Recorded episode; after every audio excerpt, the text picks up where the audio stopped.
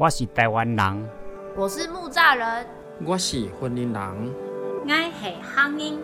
我是广告人，我是儿蒙人，我是年轻人，我是婴儿郎。什么什么人，代表我们隶属怎么样的群体？只要关心孩子，我们都是婴儿郎。Hello，各位朋友，大家好，我是儿福联盟的奶云。不知道你是第一次来到耳萌 Podcast 频道的朋友，或是过往曾经听过我们其他系列的节目，不论是哪一种，欢迎收听儿福联盟的新节目《伊娜郎》。这个节目主要是想跟关心孩子大小事的朋友们，一起从孩子成长的环境、切身的议题，邀请各种不同领域的专家或好友一起来聊聊，或是分享一些你所不知道但可能会很想知道的服务故事。今天的节目呢，则是延续上回邀请许浩怡心理师以及儿盟的离婚中心李慧娟主任，大家一同来探讨离婚议题的后半段。继上集我们讨论了离婚的心理重建之后，这集我们则是要来谈如何建立子女照顾计划。离异的父母又该如何以孩子为重心，共同完成这份重要的计划？现在就让我们一起来听听许心理师以及慧娟主任在节目中跟大家的分享。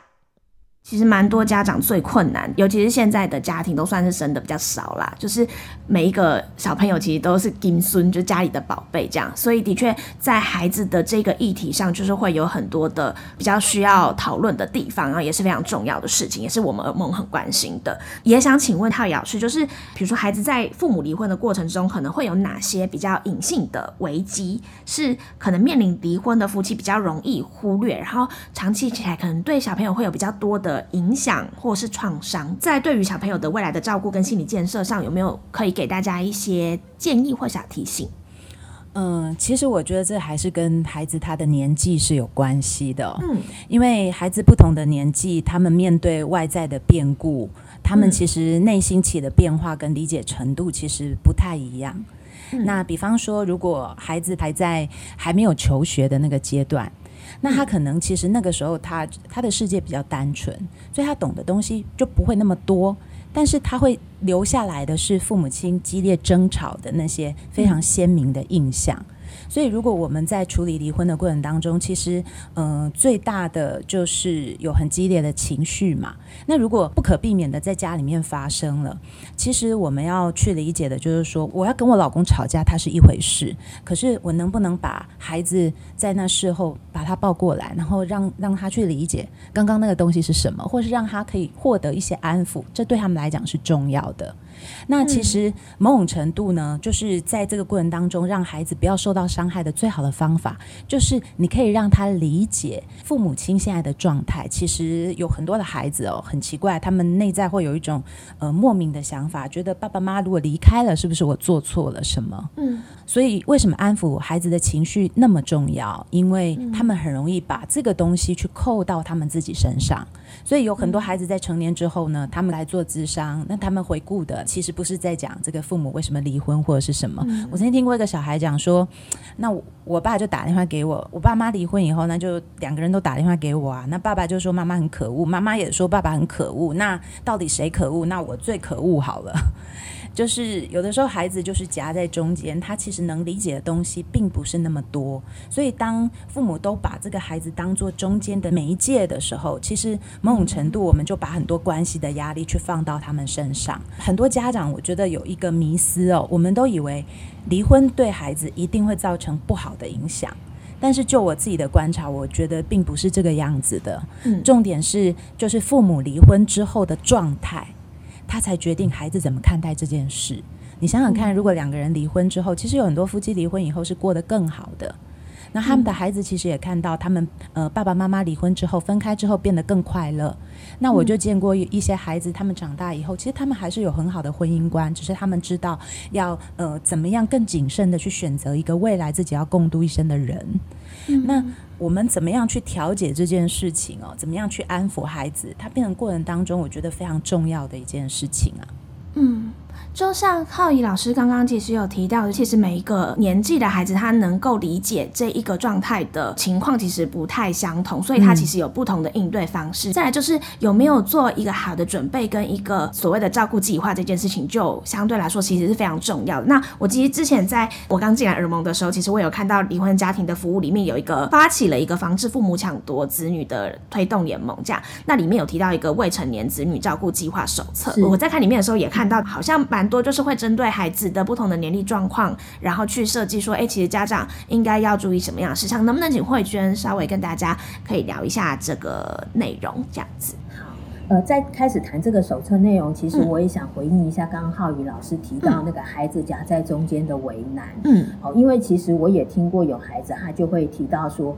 其实他的父母为了他的事情，即使在离婚后，就每年都在继续打监护权的官司，一案接着一案。弄到后来，那个孩子的表达是说：“那是不是我消失了，你们就不会吵了？”我觉得那对孩子来说是一个非常大的一个煎熬。就是我我知道你们好像都很爱我，可是好像因为我你们就一直吵，那好像就变成是我的原罪嘛。所以我觉得，当孩子要背负着这样的一个煎熬去走他自己人生的道路，其实是非常的煎熬跟难以自处。所以，我们其实，在做这样的一个服务过程当中，也常常要去提醒父母，好，就是怎么样不要让孩子陷入这样子的一个两难。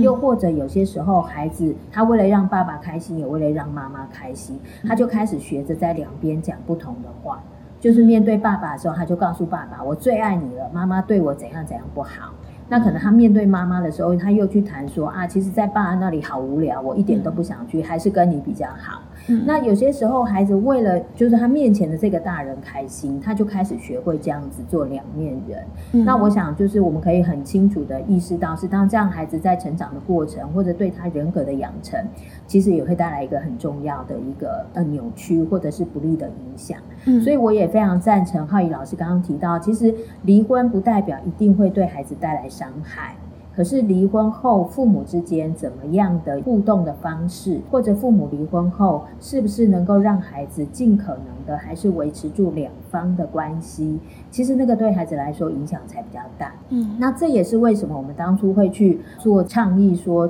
父母之间你们要分开，你们。就分开，但是你们不能来抢小孩，所以我们才会去成立一个防治父母抢夺子女的推动联盟。在这个联盟的工作讨论里头，我们就会发现说，对这些父母来说，他们都很爱孩子。那过往大家的观念都会以为说啊，监护权变成你的，孩子就变你的，我就失去了。所以因着这样的一个担忧，他就觉得那我一定要用力的去抢。好，或者我要透过诉讼去争输赢。我们那时候就参考了国外的这些资料里头，其实就看到说，哎，如果我们让这些父母知道，其实你们离婚是你们大人结束你们彼此的关系，可是我们协助他们来建构出一个未来可以有某种程度的分工，好，然后让孩子可以在某些时候是有爸爸的陪伴，某些时候是有妈妈的照顾，用这样一个分工的概念来去规划离婚后子女的一个照顾安排。一方面也是维护孩子本身的一个权益，好，那另外一方面也让父母知道是说，并不是说我一定要拿到监护权，我才能够继续维持住我跟孩子的关系。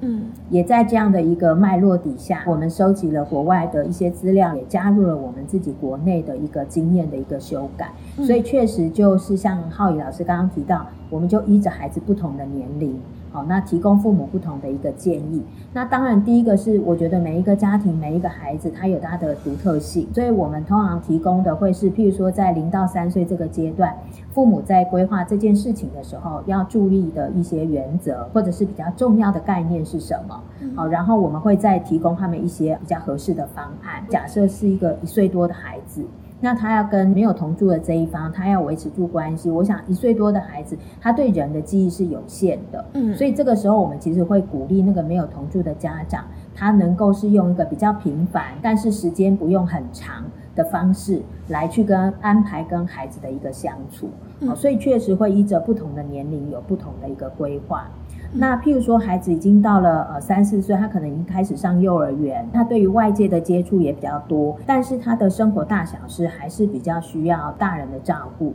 嗯，那在这样的一个状况下，如果父母他们又住得近。那其实还是可以，有些时候爸爸接放学，有些时候妈妈接放学。那假日的时间也可以父母轮流的来安排陪伴跟照顾这个孩子。嗯，不过在这样的一些父母能够合作照顾分担，有一个很重要的前提是，父母之间还是要有某种程度的一个比较平和的一个关系。嗯，哦，其实孩子很害怕的是。呃，两个大人每次一碰面就是一种剑拔弩张的那种很可怕的状况。嗯，好，所以如果说我们希望孩子可以很轻松自在去适应我有两个家这样一个生活，那个前提还是需要父母之间能够是在一个比较理性、比较平和、彼此没有带着非常多的一个冲突或者是愤怒的状态，那孩子适应上就会变得比较好。不过我也有点好奇，如果有很多像是浩宇老师这样的智商心理师的角色，也有像是同心协力合作家这样子的单位，可以去服务啊，或者是支持父母，这份子女照顾计划会用在什么样的地方？然后又为什么我们需要这份子女照顾计划？这个也想请慧娟帮我们分享一下，这样。我想，大家一般在听到夫妻他们在谈离婚，就是会吵监护权嘛。嗯，好。可是我想，大家现在慢慢都知道，监护权它其实不是真的是一个所谓的权利的概念，它其实在法律上也不叫这个用语，只是我们习惯上还是这样称呼。嗯，那其实监护权这个东西最重要的是，那到底接下来谁是孩子主要的照顾的这个人？那要用什么方式好好的把孩子带大？嗯，所以当我们就是从这样的一个角度去陪父母谈的时候。哦，包括我在做家事商谈的过程当中，我也都是告诉父母，我们一起来想想看，你们孩子接下来的生活当中需要的是什么？好，需要的照顾、需要的物力、需要的人力是什么？我们把这些好好的想一想，盘点一下，那我们就开始再来想，好，那如果是孩子的需求有这么多，爸爸你可以贡献的是什么？妈妈你这里可以来做的是什么？好，就开始陪他们去做这样一个讨论。那再再搭配着我们的这个子女照顾计划进来，我觉得就帮助这些父母他更清楚具体的知道他要怎么去满足孩子的需要。所以我们也会陪他们呃用一个比较阶段性的方式去思考，在小学的阶段，好爸爸要怎么陪孩子，哪些时间是妈妈带。然后到了国中的阶段，尤其是青少年，他们又有不同的一个需求，在那个时候，爸爸妈妈的时间又要怎么样的搭配去做调整？所以我们会陪他们一步一步的谈出来以后，那甚至也包括还有物力的分担呐，哦，孩子的这些花费谁要支付？孩子的哪些事情谁要去跑？谁要去做？我们会把这些都谈出来以后。帮他们形成一个比较完整的一个呃离婚协议的内容，嗯，对，那他们再依着这个内容去办离婚登记就可以了，对，所以它比并不是呃我们一般想象那种好像喊价式的谈判，你要这个我要那个，其实不是，我们是依着这样的一个计划的内容陪他们去看到他们孩子的需求，尤其有一些不一定只有一个孩子，他可能有两个孩子，两个孩子的个性特质又不一样，好，那两个孩子是。呃，照理说，多数的手足，我们都希望他们一起长大。嗯，因为面对父母离婚来说，其实手足彼此是最重要的一个相互陪伴支持的对象。嗯，啊，所以我们尽量的倾向孩子手足之间可以持续的一起长大。那可是，在这样一个状况下。哪些时候爸爸要打理姐姐，哪些时候妈妈要去处理弟弟，可能也要陪他们把这些分工都比较仔细的讨论清楚。嗯，对。那当这些讨论清楚，我觉得父母后续离了婚以后，又有一些呃比较可依循的方式，去各自为孩子做这些事情的时候，也减少一些误会，减少一些争执。然后在那个过程中，让孩子看到，哎，真的耶，我的事情其实不是只有妈妈会来处理，爸爸也会来。好，所以对孩子来说，他才能够真正的去体认到，你们虽然结束了你们大人之间的这个夫妻的关系，可是你们都还是爱我，就是对我的爱都还是在。孩子得要在这样的一个体验之下，他的安全感才会重新的恢复稳定。嗯，我觉得虽然其实现在台湾的社会已经好非常多了啦，但是我觉得难免大家可能我在处理离婚的议题上有一些困难的时候，我会想说，那我如果去找心理咨商，或者是我去禁用一些服务，是不是就好像我不够好，或是我很失败，我才需要去这样做。但现在这个社会有慢慢的在调整这样子比较没有那么正确的观念。但我觉得像如果有这样子的手册，的确我跟人去聊这件事情，尤其是个陌生的人去聊这件事情之前，我有一个手册可以去依循，或者是去了解一下，哎，我可能需要注意的有哪些，给自己做一点心理建设。我觉得它好像也是蛮好的一个工具。但我就会想到，就是我在里面看到了一些东西之后，我好像觉得我真的需要有一些人的帮忙，或者是说，我觉得人跟人的。关系本来就是有各种不同的样态，那手册一定不可能解决所有人的问题。那当我有这样子的议题的时候，我需要更多的支持或者是协助的时候，我可以有什么样的资源吗？不论是耳蒙也好，或者是社会上的资源也好，有没有什么可以使用的？那我这边先来说明一下耳蒙这个部分，我们会提供的。呃，其实我们一直有一个零八零零啊五三二八八零的一个爸妈扣音教养专线，嗯，所以其实我们还有不少的民众，他确实是在网络上看到了我们这个子女照顾计划的这些内容以后，他可能会觉得说，哎，那他自己的某些部分他想要做什么样的一个调整，嗯，他觉得想要找人讨论，他就会打这个呃免费的教养专线进来跟我们社工做讨论，所以这个部分其实。是，如果家长有需要，哦，那甚至包括我们这个手册的内容，其实，在儿盟的官网，我们都有电子书，哦，有那个电子档可以下载，可以就是大家可以直接在上面做参酌。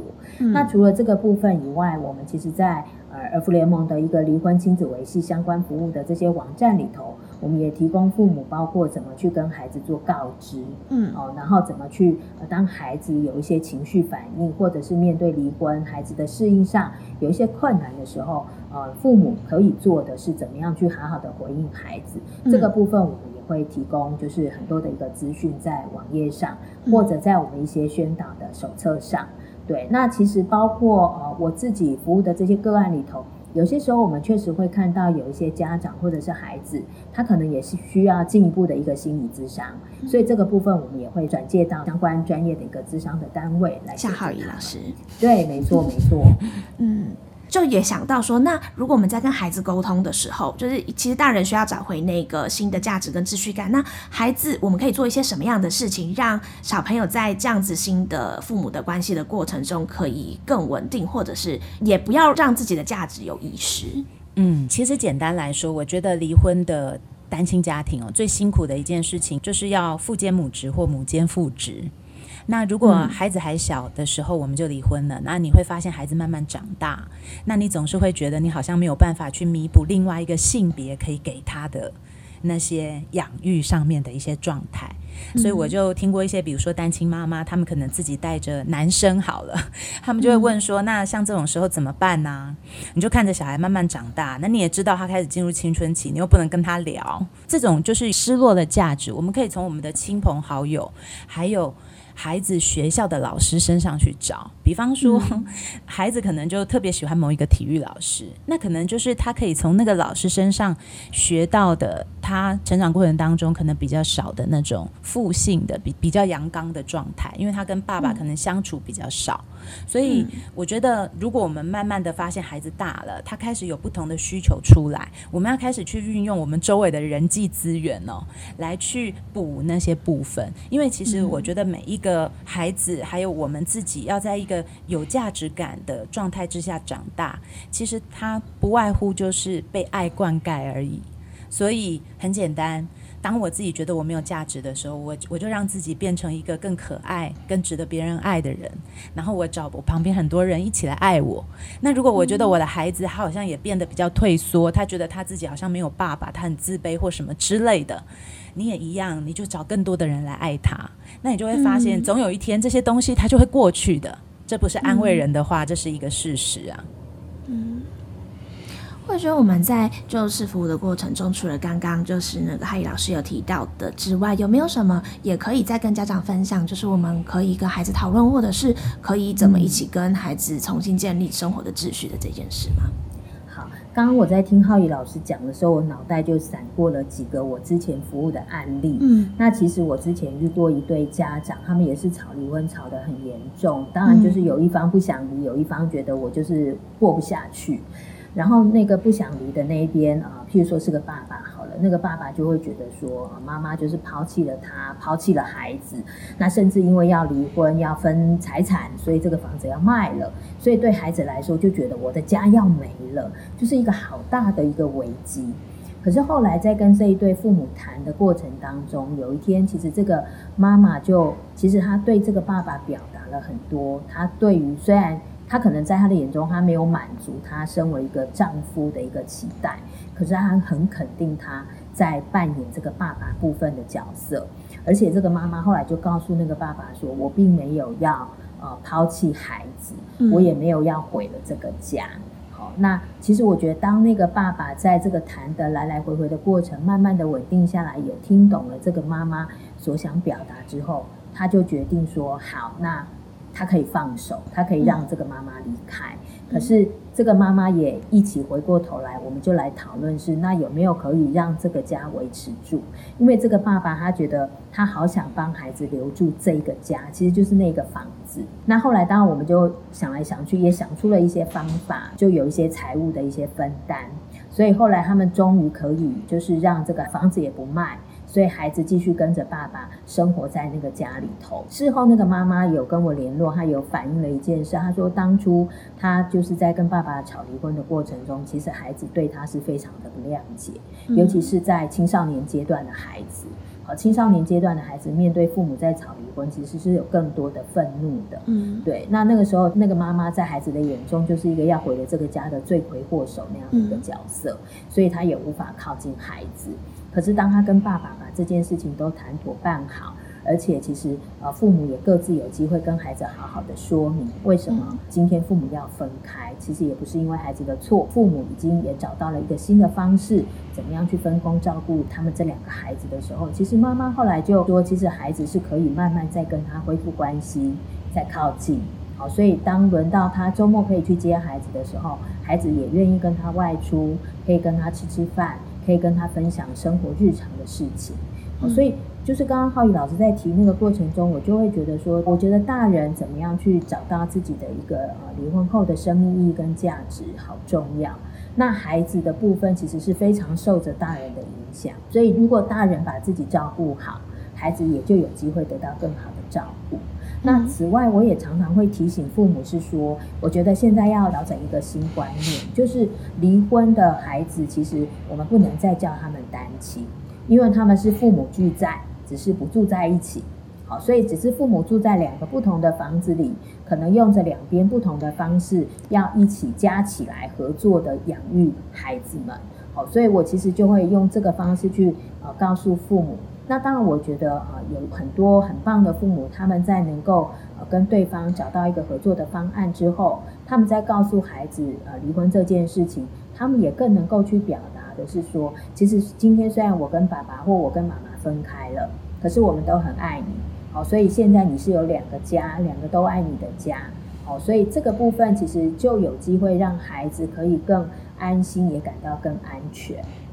嗯，我突然刚刚在聊的过程中，我想到还有一个我觉得小朋友蛮容易感到不安全的议题是，呃，未来的确还会是在两个不同的地方，虽然我们还是同心协力的一起去照顾这个孩子，我们也是永远都是爱你的，但是对于孩子的生活的改变，有一个蛮巨大的地方，就在于有的时候住在爸爸家，有的时候住在妈妈家，然后他可能会跟其中一个照顾者是比较熟悉，他可能就会有比如说分离焦虑的问题呀，或者是在这样子的生活改变。的过程中有一些不适应的，那不知道两位有没有什么比较可以跟孩子讨论，或者是有没有比较好的方法去让孩子理解或者是适应这样子的状况？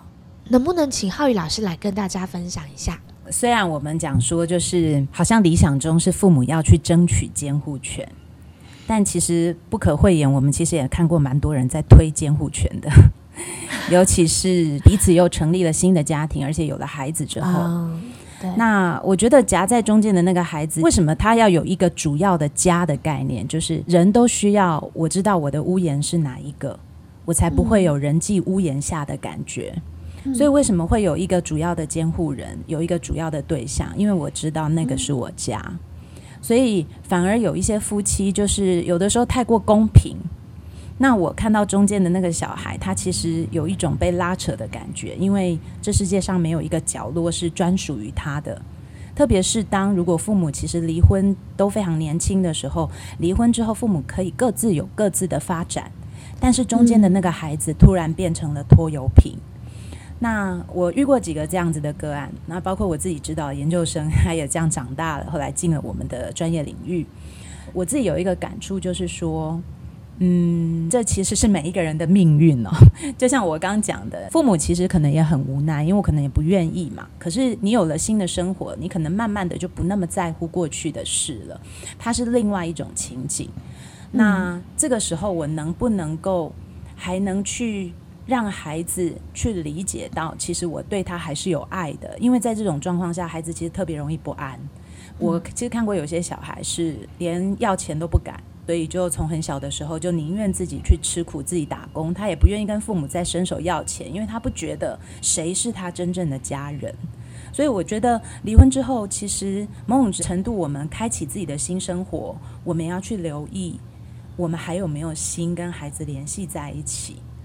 那这个就看每一个家长自己的状况。我也想跟，如果是孩子在听的话，如果你是这样长大的，其实我后来发现，不是每一个在这种状况底下长大的孩子，他可能就会不好。我其实看过很多因为这样长大的人，他其实变成非常强悍有力的生命。所以，就是学心理学到最后，还是有一种万般皆是命的感觉。就心理学来讲，它就是我们人生给我们的一种考验了。所以，其实我们虽然担心孩子，但我们某种程度也不用替他们担心太多，因为如果有伤害，那就是伤害。可是我们要知道的是，所谓的创伤，它不一定是对一个人未来的毁灭，它可能反而是未来一个人成长的力量。